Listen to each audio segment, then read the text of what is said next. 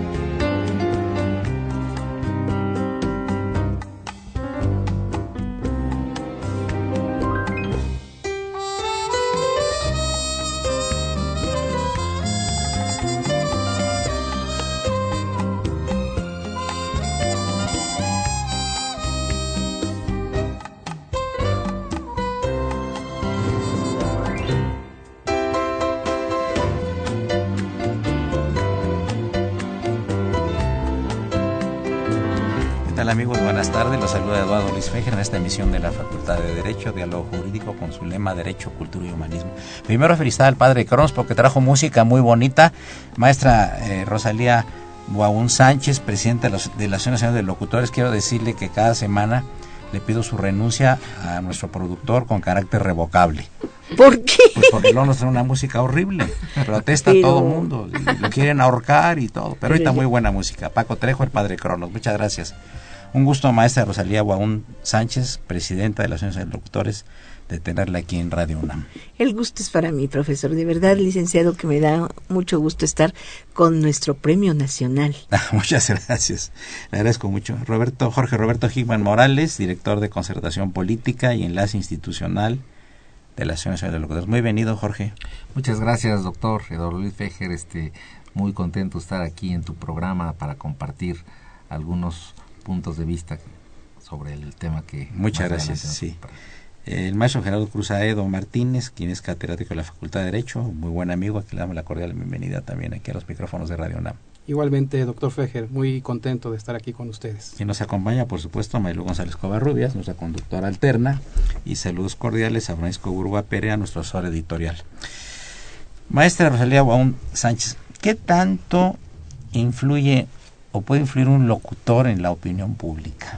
Yo creo que Totalmente. Debemos tener mucho cuidado y estar preparados porque nosotros somos la voz de las gentes que no tienen la oportunidad de tener esta arma tan poderosa que tenemos nosotros como es un micrófono. Y debemos hacerlo pues como lo hace usted, doctor, con mucha, mucha responsabilidad. Ahora, este, eh, yo creo que los medios de más penetración son la televisión y el radio, ¿no? Desde luego, yo creo que más el radio que la televisión, porque el radio lo pueden escuchar en todas partes, incluso el campesino arando está escuchando su radio en los lugares más remotos y la televisión pues en los momentos en que podemos tener todos nuestros sentidos en él. Sí, y claro, eh, Jorge, también la, la radio y la televisión, igual que el periodismo escrito, pueden formar o deformar, ¿no? No sé qué opinas tú al respecto. Sí, definitivamente, ¿no? Este, Hoy en día, bueno, los, los medios de, de, expresión de las ideas eh, son muy variados, no solamente a través de la radio y la televisión, sino que eh, a través de otros medios electrónicos, ¿no? El Internet, este, el acceso a la información pública que tiene todo ciudadano, hace que nos mantengamos más atentos y más alertas de todo lo que ocurre en nuestro acontecer nacional e internacional. Gerardo Cruz Aedo, tú como profesor y catedrático de la Facultad de Derecho, ¿Has notado si los alumnos leen o no leen o escuchan más radio o ven más televisión? ¿Cuál, cuál es tu...? Desgraciadamente creo que se inclinan por la tercera. Eh, hoy en día la televisión eh, sí creo que es el medio informativo, ¿verdad? Que está más eh, eh, en la vida de los jóvenes. Desgraciadamente la práctica de la lectura sí, sí ha dejado por ahí espacios un tanto desiertos en los jóvenes y creo que sí este, se inclinan un poco más por la televisión. Digo, no falta más que decirles que algún programa han visto e inmediatamente alzan la mano, ¿no? Entonces creo que sí, esto de, y esto que apunta por supuesto Rosalía, del radio, del radio creo que es un espacio y un medio de expresión que puede entrar en cualquier lugar, ¿no? En, en, en el transporte público, en el automóvil, en la casa, en cualquier parte del radio es fundamental, es un medio de expresión creo que muy vigente. Oiga, maestra, ¿y qué opina usted con la experiencia que tiene tan amplia sobre las llamadas redes sociales? ¿Qué, qué... No, se están desplazando rápidamente. Precisamente ustedes eh, hablaba de la eh, de los periódicos, de la información escrita. Ya cuando sale el periódico ya todos nos informamos a través de las redes sociales.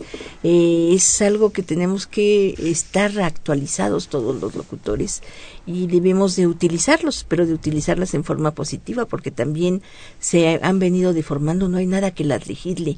Y usted como conocedor del derecho, doctor, ¿cree que algún día se pueda legislar? Te la voy a cambiar. Yo creo que aquí ya estoy siendo yo el entrevistado. Bueno, estando con la presidenta de la Nación de Locutores, yo creo que es, es, es, factible que sea yo el entrevistado. Pero sabe ¿no? que, doctor, que es algo que nos preocupa mucho. Sí, ¿verdad? Porque no es cualquiera informa a través de una red social sin tener ninguna base. ninguna base. Y puede inclusive causar pánico, alterar, etcétera, ¿no? Así es. Marilu. Sí, queremos recordarles nuestros teléfonos en cabina 55 36 89 89 y Lada sin costo 01800 50 52 688.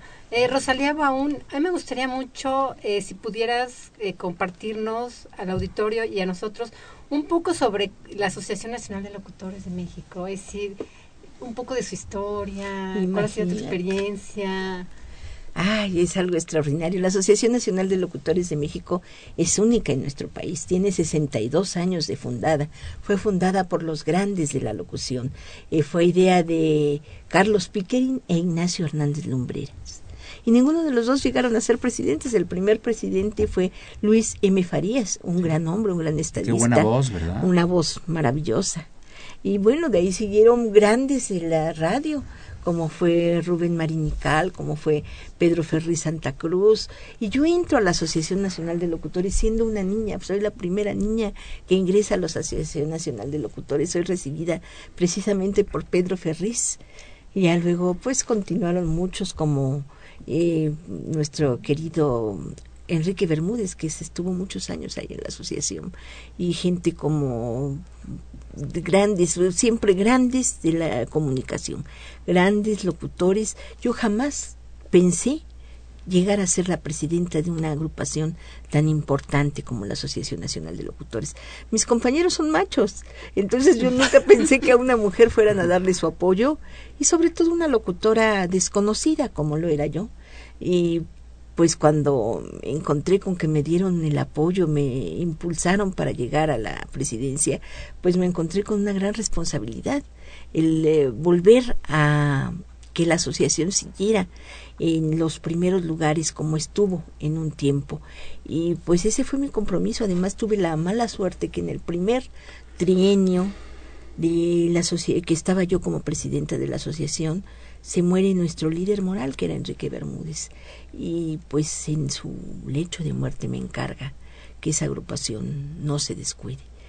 Y ahí estoy, y ahí sigo, y he tenido el apoyo de mis compañeros, y bueno, pues ahora sí ya la gente me conoce, y pues eh, yo luchando por los locutores, sobre todo los locutores de la tercera edad. Ya claro. tenemos nuestra fundación para apoyar a los locutores de la tercera edad, porque ustedes saben lo que es el micrófono. Es una vida muy bonita, de muchos aplausos, de mucha bohemia. Nos convertimos en parte de la familia de las personas que nos están escuchando. Descuidamos a nuestras propias familias y al final de nuestras vidas estamos sin dinero y solos.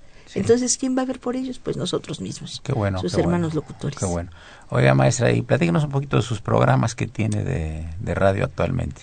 Ay, pues eh, todavía me doy tiempo porque me encanta. Lo, y estoy en Radiorama, tengo precisamente ¿Qué programa platicando con Rosalía Boaún los eh, miércoles de 9 a 10 de la noche. Ah, de buen horario. Eh, sí, los viernes de 8 a 9 Voces de México en Radiorama. En vivo los dos. Los dos en vivo, trato.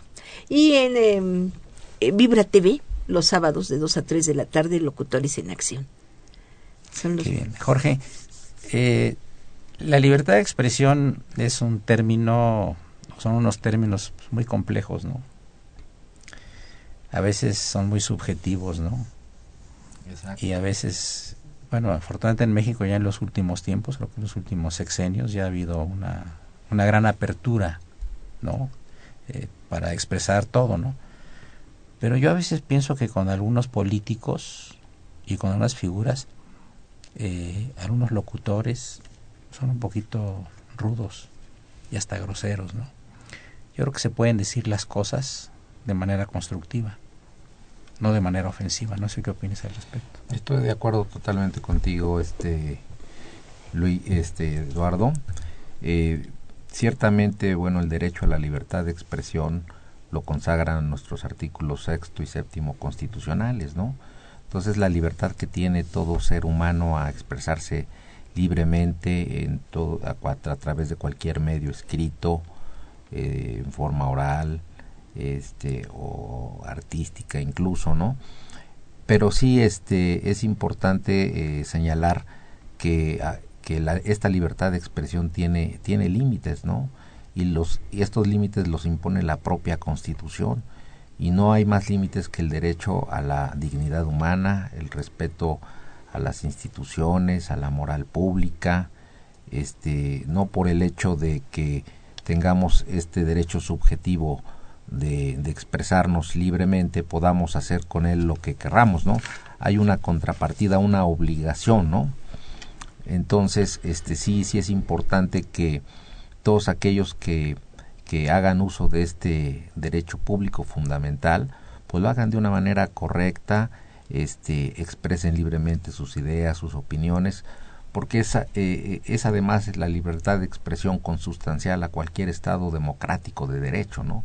No podemos concebir, concebir un Estado democrático si no existe primero la libertad de conciencia, la libertad de, de expresar lo que sentimos, lo que pensamos, ¿no? Y nuestra Constitución actualmente este, garantiza este derecho fundamental, ¿no?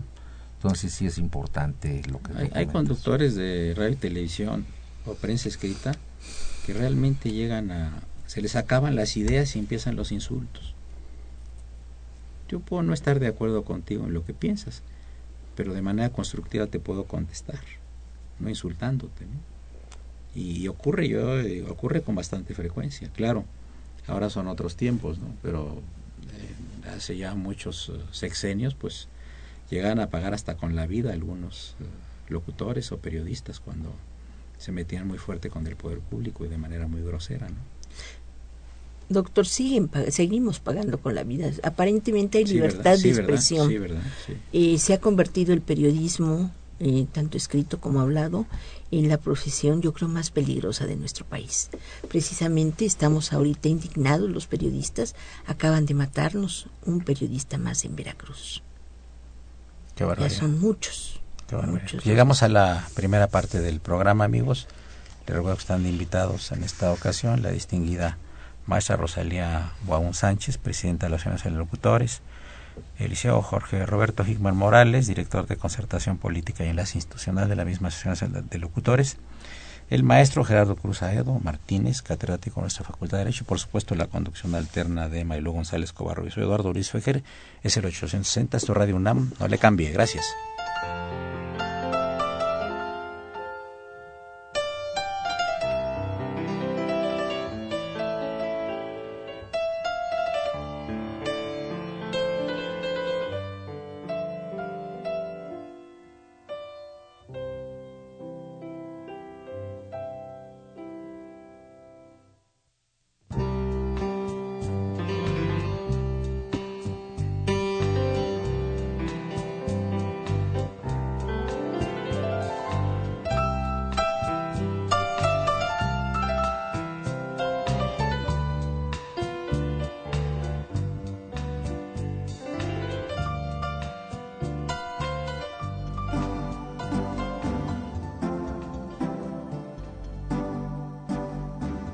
Está usted escuchando Diálogo Jurídico, Derecho, Cultura y Humanismo.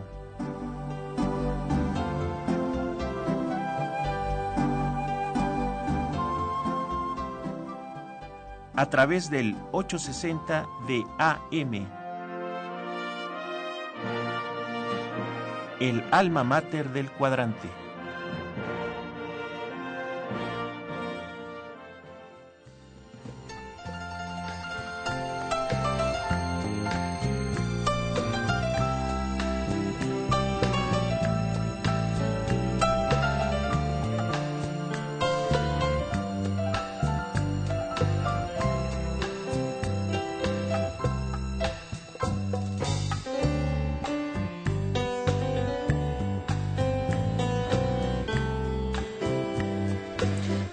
Estaba comentando a la maestra Rosalía Guaún Sánchez, presidenta de la Asociación Nacional de Locutores, eh, los lamentables casos que hemos tenido en el país y también en el extranjero ocurre de periodistas. Ha habido periodistas que están cubriendo zonas de guerra y les toca una bala o les toca un, un obús. Pero esos ya se están exponiendo, ya están es, dif es, difer es diferente, ¿verdad? Claro pero son reporteros de guerra y sufren mucho, pobrecitos. Sí, ¿verdad? Sí, tenemos que admirarlos. Pero el que pues está cubriendo una nota y por estar eh, informando lo que de alguna manera las autoridades no informan de lo que se enteran mis compañeros, que es increíble que las autoridades no se enteren, pues vienen los malos y se desquitan, ¿verdad? Terrible. Y se desquitan con la vida de ellos o de su familia. ¿Y esto ha ocurrido más en el periodismo escrito o en el periodismo de la locución, maestra? Pues más en el escrito. Más pero, en el escrito. Pero en el de la locución también, pues uh -huh. ya ve también las eh, in, eh, reporteras indígenas, las locutoras indígenas que mataron en sí, Chiapas. Sí, estuvo terrible. Maestra, está preguntando una persona del auditorio que en qué frecuencia es el programa de televisión que usted tiene de locutores en acción. Es eh, tres, es, es canal 158 de cable, Vibra TV. Canal 158 de cable, amigos. Vibra, Vibra TV. Vibra TV. Sí, Marilu. Sí, yo quería preguntarle, eh, maestra Rosalía Baún, eh, para los jóvenes que nos escuchan o para quienes eh, alguna vez pensaron ser locutores, ¿cuál sería más o menos el perfil? Y si cualquier persona puede formar parte de la Asociación Nacional de Locutores. Para formar parte de la Asociación Nacional de Locutores tienes que ser locutor con tu certificado expedido por la Secretaría de Educación Pública. Tenemos en la eh, Asociación Nacional de Locutores nuestro Instituto de Estudios Superiores de Radio y Televisión, en donde aprovechamos la experiencia de mis compañeros locutores que han eh, dado su vida ante un micrófono, como pues José Antonio Cosío, como Miguel Gutiérrez, como, como Jorge Manuel Hernández, como Guillermo Mejía Llosas. Es la plantilla de maestros de nuestra asociación que están capacitando a las nuevas generaciones de locutores. Y quiero decirles que yo creo que es muy importante el que ingresen a tomar estos cursos porque el saberte expresar es necesario en la vida diaria. No es forzoso que te vayas a dedicar a la locución. El que sepas decir lo que tú quieres, lo que deseas ahora los abogados con los juicios orales, va a ser importantísimo el claro. que sepan hablar. Claro, claro. Y estamos a sus órdenes. Gracias. Praga 40 55 33 19 34, si me permite. Uh -huh. Gerardo Cruz Aedo Martínez. Eh, yo quisiera que retomáramos el asunto de la libertad de expresión y el libertinaje. De acuerdo, doctor. Eh, como ya comentaba el licenciado Hickman, hay diferentes eh, vertientes bien enmarcados, eh, en este caso por la Constitución General, eh, que son limitaciones o limitantes a la libertad de expresión. Él comentaba es cuando se refieren o cuando se ataca la moral, eh, cuando se ataca los derechos de tercero, cuando se causa algún delito o bien cuando se, se perturbe el orden, el orden público. En este orden de ideas, eh, creo, considero más bien, no hay un eh, no hay una regulación específica. Creo que se queda al arbitrio de la subjetividad. Eh, no hay eh, reglamentos en este sentido, es decir, todo queda meramente al criterio o a la discrecionalidad en este caso, tanto de las autoridades judiciales como de las autoridades administrativas. La responsabilidad, creo, ya decían, eh, de ocupar y de dirigirse a un eh, auditorio eh, en un momento dado exige desde luego una responsabilidad, yo diría, plena. Sin embargo, la ley creo que también está siendo un tanto omisa, está siendo un tanto vaga, yo diría, y subjetiva, en no acabar de precisar, sobre todo, estos, estas limitantes que existen en este sentido. Jorge, ¿y cómo se presenta una controversia de alguna persona del mundo de la radio y la televisión que le está causando un daño moral? Que los hay muchos. Eh, ¿qué, qué, qué derechos tiene? ¿Cómo puede ejercitar su, su acción? ¿Ante quién puede demandar si está insultándolo o lo está acusando de eh, falta de probidad, digamos, a algún político o algún funcionario o alguna persona en lo particular que ocurre luego, ¿no? Que empiezan a, el golpeteo en el radio, en la televisión o en la prensa contra un político determinado o en su caso contra un particular. ¿De qué recurso dispone el particular para, y, qué tan laxa es la ley en ese aspecto? ¿Qué tanto entra el criterio del juez en esto? ¿no? Es decir, no, pues, no, tiene tanto daño moral, etcétera. No sé. Claro. ¿Cuál es tu punto de vista? Sí, bueno, este eh, anteriormente eh, se, se, se, castigaba penalmente a quien este eh, emitía, ofendía, emitiera una opinión ofensiva este, en contra de una persona. Este, siguiendo con las con los eh, lineamientos internacionales de las de las de las comisiones eh, nacionales de derechos humanos se, se recomendó que se despenalizara y afortunadamente para México ya se despenalizó y ahora pues el individuo que se sienta ofendido o agraviado tiene que acudir a los tribunales civiles a demandar el daño el daño moral por el perjuicio este a su reputación a su dignidad o a, su honra no entonces bueno este eh, eh, es un punto muy importante porque porque precisamente el despenalizar estas, eh, esta situación hace que se privilegie el derecho a la libertad de expresión y que se convierta de un delito a, un, a una simple sanción de orden civil pero que tiene además una carga económica, ¿no, este Gerardo? Sí, claro. Eh, sin embargo, partimos nuevamente de ese criterio, el criterio discrecional, en este caso, que asume el juzgador. Y justamente, bueno, este, ahorita, ahora que le hacían la pregunta a Liceo Hickman, justamente yo hice mi trabajo de tesis en el daño moral. El artículo 1916 y, y anteriormente el 1916 bis del Código Civil preveían estos aspectos tan delicados. Y insisto con esta cuestión, cuestión eh, quizá tan escueta de la ley.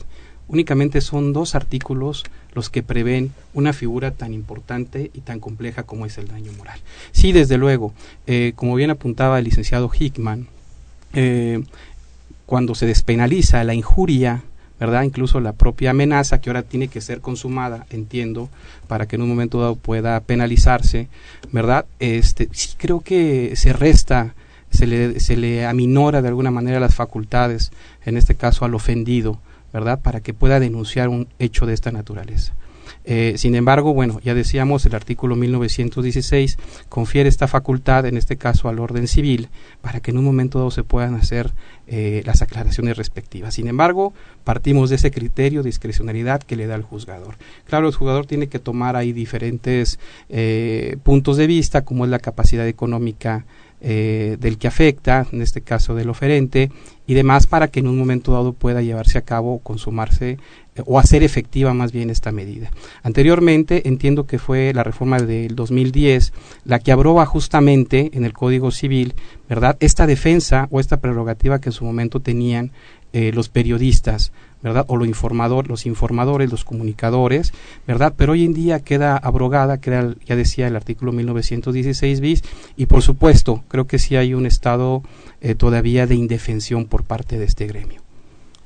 Eh, yo quería preguntarle, maestra Rosalía Baún, eh, retomando un poco un tema que tocó hace un rato sobre los, las redes sociales, me gustaría conocer su punto de vista respecto a cuáles pueden ser los riesgos a los que estamos eh, los, los que leemos las redes sociales y cuáles serían medidas que usted recomendaría como para leer inteligentemente el contenido de todo lo que hay en las redes sociales. Creo que ahí sí me lo pones muy, muy difícil, porque leer inteligentemente, pues es saber a quién seguimos, ¿no? Eso es. Saber qué periodistas son los que nosotros confiamos en ellos y seguimos, porque ahí se incluyen en las redes sociales mucha gente desconocida que no sabemos en realidad a qué se dedica y eso es eh, algo que tenemos que tener cuidado, pero es algo que eh, sobre todo debemos exigir que se logre legislar y ahorita que estoy con ustedes pues es lo que les pido porque nos estamos viendo desplazados, desplazados por cualquiera que tiene una computadora. Incluso ya las estaciones de radio por internet, pues cualquiera está ocupando el lugar de un conductor, de un locutor. Y sin responsabilidad las, sí, las veces, ¿verdad? Siempre diría sí, yo. Sin embargo, sin embargo, creo que son los signos de nuestro tiempo, ¿no? no este, claro. La cuarta revolución, ¿no? La revolución tecnológica, ¿no? Hace que a través de los medios informáticos, las redes sociales, el internet, este, se, se difundan las opiniones de y las ideas, ¿no? Sí, pero nosotros como periodistas, como locutores, no podemos, no debemos permitir eso, porque fíjate, todo el tiempo que nos hemos pasado en estudiar, en tratar de llevar con mucha responsabilidad y con ética nuestra profesión, que cualquiera venga a ocupar tu lugar, es como si nosotros nos ponemos a dar consulta, pues cómo vamos a poder este dar consulta si no estamos capacitados para ello, ¿no? Es más, yo tuve una discusión en la Cámara de Diputados con algunos políticos en donde yo les exigía pues que se nos eh, eh, siga exigiendo el certificado de locutor, porque vemos que en muchos programas de radio y que hablan ya con palabras altisonantes, sí, que eso sí. debe de ser Vulgares. multado, vulgares, vul- multado por la Secretaría de, de Comunicaciones, por la Secretaría de Gobernación, pero ya las multas son tan insignificantes que no importa, ¿no? Entonces que se actualizara. Y me decía um, algún político, no, porque yo cuando ya deje de legislar me voy a ir a hacer mi programa de radio. Pues qué triste, ¿no? Entonces que nosotros también nos vamos a ir a legislar o... Y fíjate que este que, que precisamente quienes eh, deberían de defender más este este dere- eh, o sea de observar más este derecho de, de libre expresión a través de, de, de- de no injurias serían son precisamente los funcionarios y los diputados. Y vemos por ejemplo los este, nos acercamos a la cámara de diputados o senadores y se dicen una, una serie de calumnias y de difamaciones que ellos mismos nos deberían de poner el ejemplo de respeto a la ley y, y es, Llegar hasta y es- y es lo contrario no es lo contrario no Es un asunto muy complicado con el que me gustaría a mí regresar en unos uh, momentos más. Amigos, les recordamos que se encuentran invitados en cabina la maestra Rosalía Guaún Sánchez, presidenta de la Asociación de Locu- de Locutores de México, el liceo Jorge Roberto Hickman Morales, director de Concertación Política y Enlace Institucional de la propia Asociación de Locutores, y el maestro Gerardo Cruzadedo Martínez, catedrático de la Facultad de Derecho. Por supuesto, la conducción alterna de Marilu González Covarrubias. Es el 860, esto es Radio UNAM, es el programa de la Facultad de Derecho, Diálogo Jurídico, con nuestro lema Derecho, Cultura y Humanismo.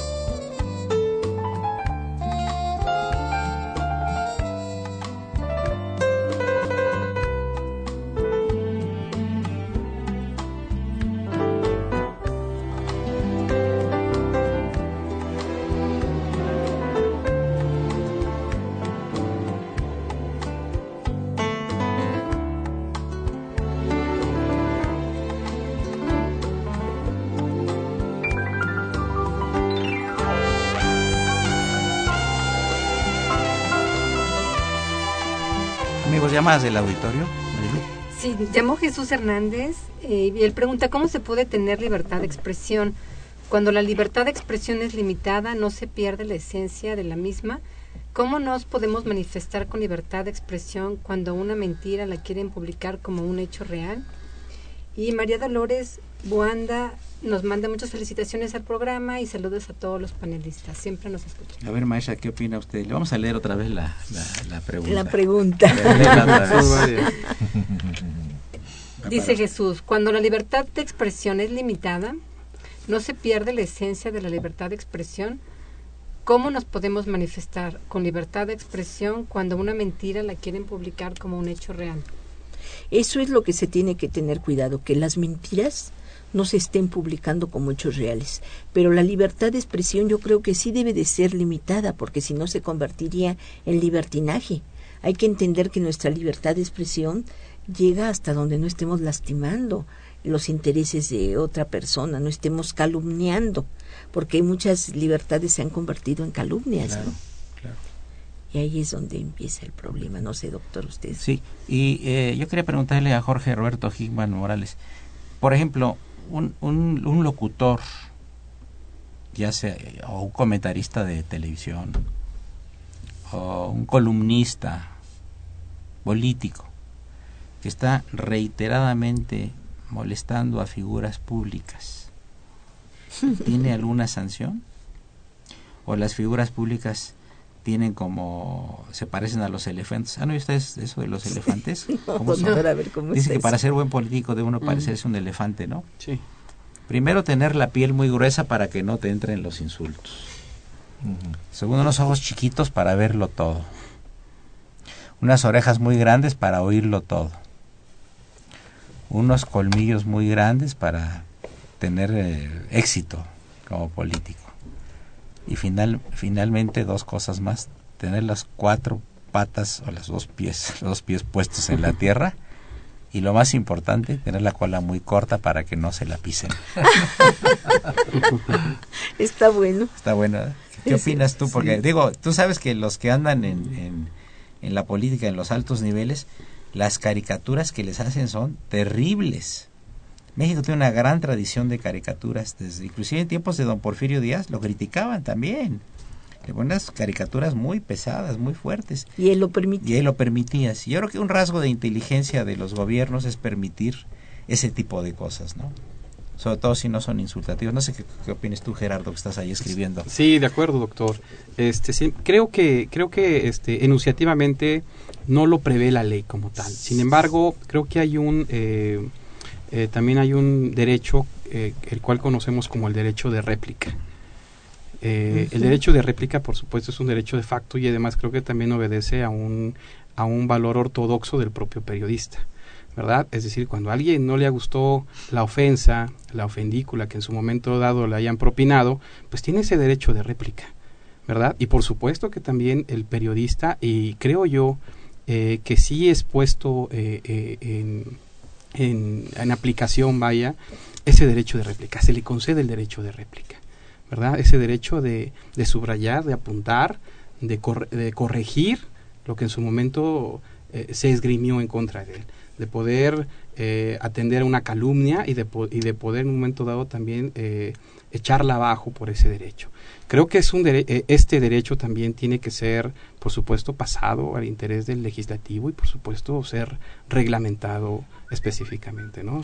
Maestra eh, Rosalia, y, el sensacionalismo en las noticias, el sensacionalismo, porque luego se presentan las ah. cosas de manera muy sensacional y demasiado aparatosa y resulta que en lugar de ser un elefante se convierte en una pequeña hormiguita.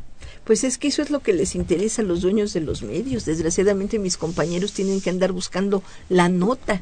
Si el eh, artistas si el, eh, si el político no les da nota y la nota es precisamente eso sensacionalista, no se las publican. Qué triste, ¿no? Pero eso es a lo que han obligado los mismos eh, dueños de los medios de comunicación. Y, eso permite que se metan en la vida privada de la gente, que les inventen calumnias, eh, porque esa, esa es la nota que llama la atención. Hay muchos artistas, por ejemplo, que se molestan más justificadamente porque se meten en su vida privada, ¿no? Ahora, ¿hasta qué punto se puede? Ahorita en, en Estados Unidos, en Europa, ya hay algunas leyes que no permiten acercarse a los periodistas sino a cierta distancia y no tomar a la gente en actividades privadas. Quizá con el tiempo eso llegue a México también. Exacto, sí son unos son, precisamente unas de las limitantes de la libertad de expresión, ¿no? Este, atentar contra la vida privada de las personas, ¿no? Entonces hay que tener mucho cuidado con ese tema y este otra otro punto que quería yo este destacar es eh, el, libre acceso a la información que tenemos todos los ciudadanos este por el mero hecho de de, de- de- de que de que tenemos garantizado este derecho a la información podemos pedir este al al, al IFAI Sí, claro. al IFAI podemos pedir cualquier tipo de información. O sea, el Estado nos tiene que garantizar no solamente nuestra libre expresión de las ideas, sino también la información que se genera el Estado, porque esa es información pública de, cara- de carácter general, así lo reconoce la, la Constitución. Entonces, bueno, eh, como decía yo al principio de mi intervención, en un Estado democrático de derecho, lo que se persigue es que la sociedad esté bien, bien informada que también los periodistas, quienes nos dedicamos a esta noble profesión, pues lo hagamos con, con veracidad, con, con apego y respeto al Estado de Derecho. Maestra Baun, eh, ¿qué porcentaje de políticos eh, serán los que responden a las calumnias y a los insultos y de, de algunos pseudoperiodistas? Yo creo que ya muy poco, ¿verdad? ya muy poco. Eh, desgraciadamente también muchos compañeros han utilizado el buscar en qué en qué está débil esa persona para atacarlo, para pues así lograr que les apoyen económicamente, porque también hay que reconocer que nuestra profesión es mal pagada. Y de eso ya se han dado cuenta los políticos y lo que hacen es no hacer caso o llegar a convenios con esas personas que los están atacando. Marilu. Sí, yo quería preguntarle, eh, Rosalía Juan, la locución es un acto de comunicación, Claro. pero en el caso eh, particularmente del locutor, ¿hay algunos principios éticos, hay alguna responsabilidad por parte del locutor o se puede enviar el mensaje que uno quiera? Se puede enviar el mensaje que uno quiera, pero debe tener ética. Eso es lo que nos preocupa a la Asociación Nacional de Locutores. El que el locutor tenga ética y lo haga siempre, pues con la verdad con la verdad y dándole voz a todas esas personas que nos están escuchando y que no tienen la voz para poder decirlo ante un micrófono, pero siempre con mucho respeto y responsabilidad. Hablando de voz, tiene una pregunta para los tres. Hace muchos años, un señor que pasaba un programa de radio como a las 12 de la noche, con una voz extraordinaria, una dama que trabajaba también de noche en alguna empresa, en un turno de empresa, se enamoró de la voz y, y se acabó casando con este locutor. Eso sucede muy frecuentemente, quiero decirle, pero también sucede que la voz es una y la persona es otra y cuando nos ¿Cómo conocen, se la ¡oh, imagina uno, verdad? Sí. No sé. Tal fue el caso, creo, eh, entiendo, de, de María Félix, que se enamoró de Agustín Lara justamente cuando tenía un programa, un espacio de radio, que fue que, que ella un día se, se, se predispuso y dijo, bueno, con ese señor me tengo que casar, ¿verdad? Conoció, por supuesto, a, al compositor y, y, y pues se casaron. Creo que ese fue un, un amor un detonante de esa naturaleza, un detonante. sí pero este eh, qué tanto Rosalía juega la imaginación en el radio por parte de la, de la audiencia Totalmente. Yo creo que esa es la belleza de la radio. Es la diferencia entre la televisión. Aquí nos permite hacer volar nuestra imaginación. Pues tenemos precisamente al mago Septién que acaba de fallecer. Por eso era mago, porque pudo transmitir un partido sin estar presente en el partido. aquí me, man- me pasa dice lema de la Asociación Nacional de Locutores por el derecho de hablar con apego al derecho De nuestro querido Humberto G. Tamayo. ah claro sí claro claro, claro. Por el derecho de hablar con apego al derecho. Bien, felicidades. Entonces, sí, sí, pero sí, eh, bueno, cualquier persona, pues si está preparada y puede tomar un micrófono, eh, digamos, eh, eh, no importa el tipo de voz que tenga, maestra. Claro que no, y me da mucho gusto estar en radio y poder estar comunicándome con ustedes. Eso, eh, porque no importa eh, la, el tipo de voz que tenga la persona, lo que importa es la realidad con que estén hablando las personas, ¿no? Eh, sí, antes era muy importante la voz, esas voces bonitas, engoladas, pero ya ha pasado esa época, doctor. Sí, como no había unas voces que realmente maravillosas, ¿verdad? Y se enamoraba uno de esas voces Sí, no, claro, varoniles, sí, sí, hermosas. Sí, sí, sí, sí, sí, hay, Pero ya no las hay hay. actrices con voces muy interesantes, actores con voces muy interesantes, ¿no? Yo creo que, eh, así como decía el maestro Hickman, que estamos en la cuarta ola de la comunicación, de la tecnología, también llega un momento en que cambian las cosas para los locutores, ¿no? Definitivamente, ¿no? Pero, ¿qué, qué, qué transformaciones podría tener la radio en el futuro, maestra Rosalía? La radio. Que se- Mire, ¿En cuando apareció la televisión, doctor, teníamos mucho miedo que la radio desapareciera. Igual Yo el creo- cine, ¿eh? También el cine estaba preocupado. Exactamente. Entonces, no, yo creo que la radio es algo extraordinario que al contrario va a crecer. Ahora, precisamente con estos cambios de tecnología, pues va a haber más oportunidad de tener muchísimo más opciones de radio. Yo creo que lo que sí va a ser radio especializada. Vamos a tener estaciones dedicadas a distintos temas y muchas más opciones para que el eh, radio escucha pueda escucharlo y nosotros tener que tener programas de mayor calidad. Por ejemplo, un radio dedicado a, A economía. Una, una economía, a una barra de médicos día y noche hablando de medicina con Claro. consulta al público. a ¿Y de abogados? Y a distintos segmentos de la sociedad, ¿no? Como, como bien dice, abogados, a médicos, a jóvenes, este, a gente de la tercera edad, en fin, ¿no? Yo creo que sí.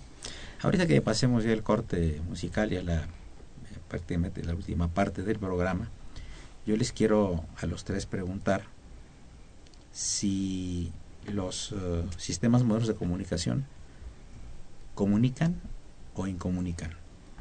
Me refiero, por ejemplo, al Internet, a los que están chateando, que no se conocen más que por, por esa vía tan especial, ¿no?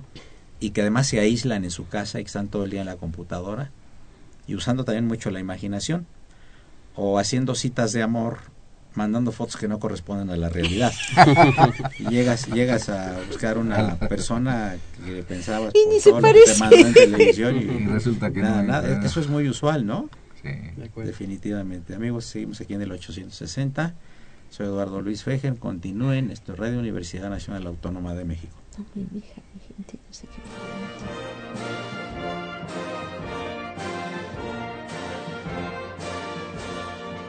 Su opinión es importante. Comuníquese. Nuestro número 5536 8989.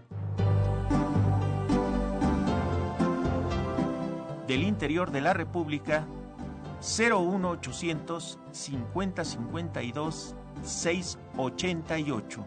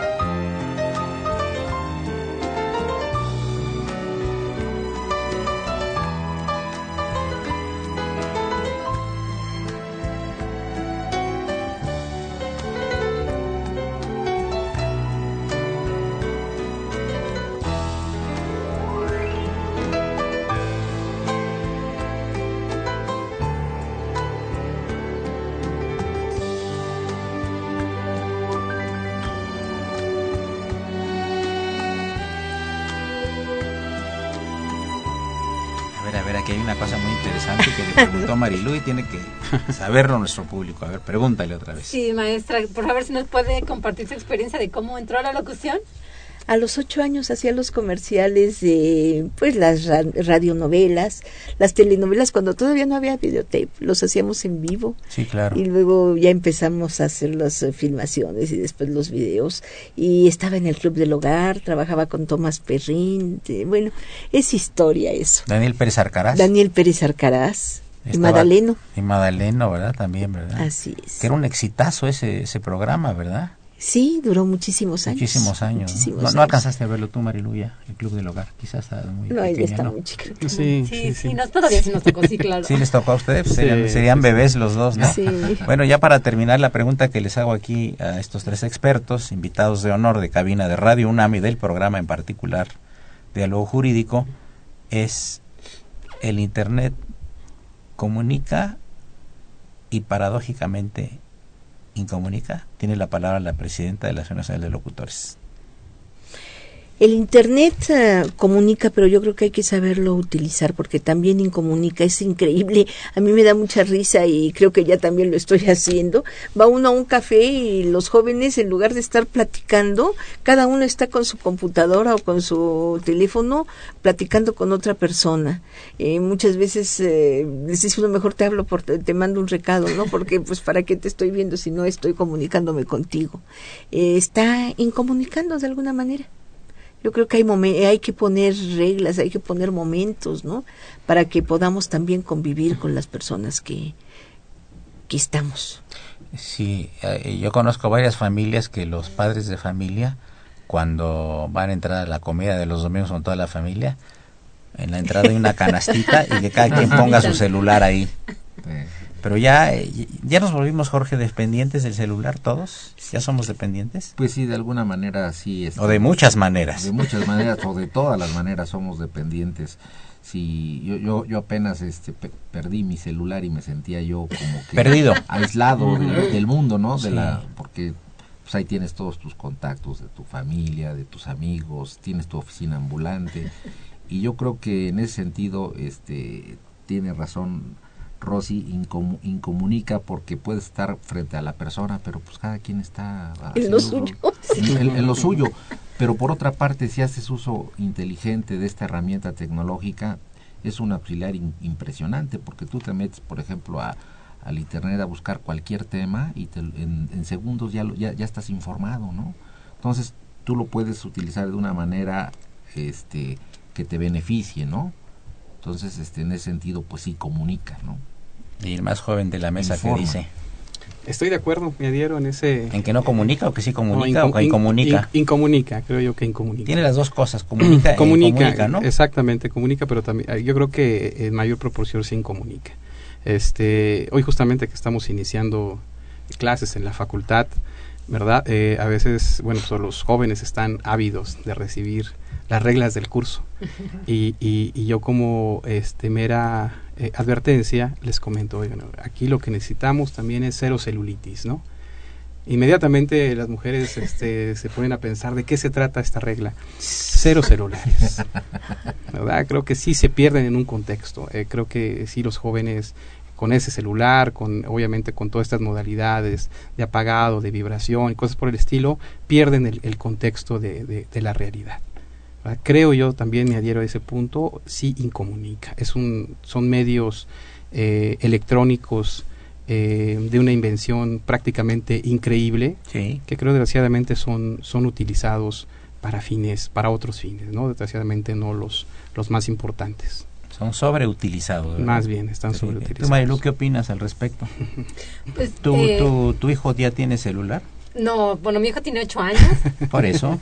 Ya lo pide, pero bueno, aún no Ah, ya lo pide para hablar con los Sí, amiguitos. claro. Los amiguitos tienen, ¿verdad? No, no, a la edad del, bueno, en, el, en, el- en mi caso todavía no, no está, digamos, a la mano de todos los niños. Pero bueno, yo lo que me, me parece es que toda la tecnología son herramientas. Los que desean o no comunicarse somos las personas. Entonces, en la medida en que las personas de verdad tengamos intención de comunicar, sin duda la tecnología nos va a ayudar. Pero cuando no hay esa voluntad de, De acuerdo. nada nos va a comunicar. Sí. Pero sí, este, yo creo que tenemos todos un uso abusivo, ¿verdad? Y ya dependemos, ya si no traemos el teléfono en la bolsa del coche, ya nos sentimos totalmente perdidos, ¿no? Así es. aislados del aislados mundo, completamente, ¿no? ¿Quién iba a pensar, maestra, que hace 25 o 30 años íbamos a tener nuestro propio teléfono con nuestro propio número y poder estar hablando a todas partes del mundo o que nos hablaran a todas horas y de todas partes del mundo? No, era realmente Es un avance realmente que no podíamos imaginar. Maestra, finalmente alguna anécdota como este, conductora o locutora que recuerde así para nuestro auditorio antes de terminar ya el gratísimo programa y su gratísima presencia ustedes tres. No, pues eh, mi mayor eh, eh, agrado, mi mayor gusto es poder servir a mis compañeros locutores. Yo creo que ese es el más maravilloso que ha pasado en mi vida, el poder estar dentro de frente a una agrupación tan importante como es la Asociación Nacional de Locutores, que el gran arquitecto del universo me haya permitido servirle a mis compañeros y que estén contentos de lo que estoy haciendo por ellos. Eso es algo importante. Una anécdota, pues yo soy muy despistada para conocer a las gentes. Una vez estaba en un evento de, del gobierno del DF porque trabajo como maestra de ceremonias para el gobierno del Distrito Federal y ya se imagina ya hace mucho tiempo porque el ratón Macías llegó y él se quería subir a la hora que él quería y no era la hora que le correspondía. Entonces llega y me dice, no sabe quién soy, no, no sé quién soy. Entonces se para al frente y, me dice- y le dice a la gente, ustedes sí saben quién soy, pues sí, todo el mundo sabía quién era, ¿no? Pues mucho gusto que esté usted aquí, pero todavía no le toca, vaya. Es una muy buena anécdota. Sí, porque qué vergüenza que no conocía yo al señor. ¿Tú, Jorge, alguna anécdota especial que recuerdes así? no? Pues eh, de momento, pues no, ¿qué, anécdota podría saber Gerardo? Pues compartirle la, la, la experiencia de esta mesa al, al, al ver, al observar a, a Rosalía cuando le preguntan sobre los albores de la locución, e inmediatamente le brillan los ojos, ¿verdad? Esto por supuesto refleja ese sentimiento y ese amor que le tiene al gremio de la locución. Claro, Ese es mi, ese es es una entrega. exactamente. Pues amigos, llegamos al final del programa. Yo quiero agradecerle muchísimo a, a la maestra Rosalía Guaún Sánchez, distinguida, eh, dignísima presidenta de la Asociación Nacional de Locutores de México, su presencia y Al comentarios. contrario, doctor, muchas gracias. Es un honor para mí estar en su programa y créanme que los locutores lo admiran y el jurado decidió darle este Premio Nacional de Ah, Locución gracias. Precisamente por la calidad de su programa. No, muchas gracias. Muchas gracias, Jorge Roberto Jiménez Morales, director de Concertación Política y Enlace Constitución Institucional de la Asociación Nacional de Yo también me Locutores. siento muy muy agradecido y honrado con la con la invitación y agradecerle también a Rosalía la oportunidad que nos brinda de colaborar como directores ahí en la en la de concertación política haciendo enlaces para para pues este llevar eh, este todos estos temas de la comunicación a, Muchas gracias. Gerardo. Pues agradecerle, doctor, su oportunidad. Muchas gracias y es muy distinguido por estar aquí en el programa. Muchas gracias. Ver, me llegaron unos, unos mensajes, Marilu. A ver, Sí, claro. tenemos tres Eh, minutos. Sergio Fernández comenta, lamento que el pueblo no tiene derecho de réplica frente a las mentiras oficiales. El pueblo está de lado y no tiene la oportunidad de responder oportunamente.